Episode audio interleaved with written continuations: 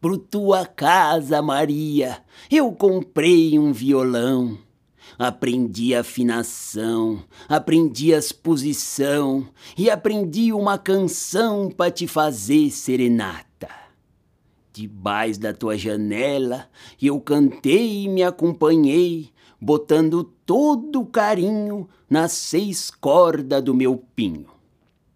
Mas apareceu teu pai, teu tio, teu avô, teu irmão.